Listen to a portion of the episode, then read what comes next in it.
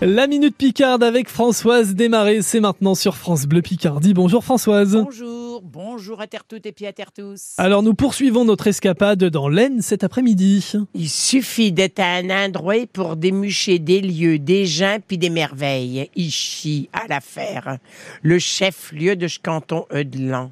Un peu faire connaissance avec Madame la Comtesse à travers un musée.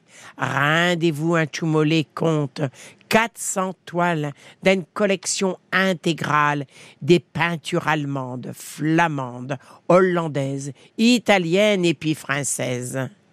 La collection du musée de Madame la Comtesse, le musée Jeanne d'Aboville, eh ben, on le doit à Jeanne d'Aboville, une fille née en Picardie à la fin du 18e, et puis à sa fille, Gabrielle, toutes les deux, des, qu'elles avouaient qu'elles l'art, des amatrices d'art. Schmusé, c'est une initiation à l'art pour chez Thieu, pour les petits, avec des pièces rares du siècle d'or hollandais et de la Renaissance nordique.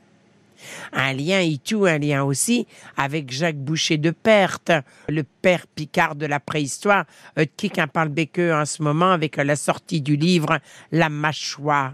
Eh ben oui, le musée Jeanne d'Aboville a un département dédié à l'archéologie locale. Il y a même une statue de gladiateur celtique unique au monde. Eh ben on en sait plus maintenant sur ce musée Jeanne d'Aboville. Merci beaucoup Françoise. Et puis la Minute À réécouter sur francebleu.fr et l'application ici. Et puis on vous retrouvera également ce week-end entre 9h et 10h d'antenne Main Coin avec Maxime Schneider. Le Tour de France.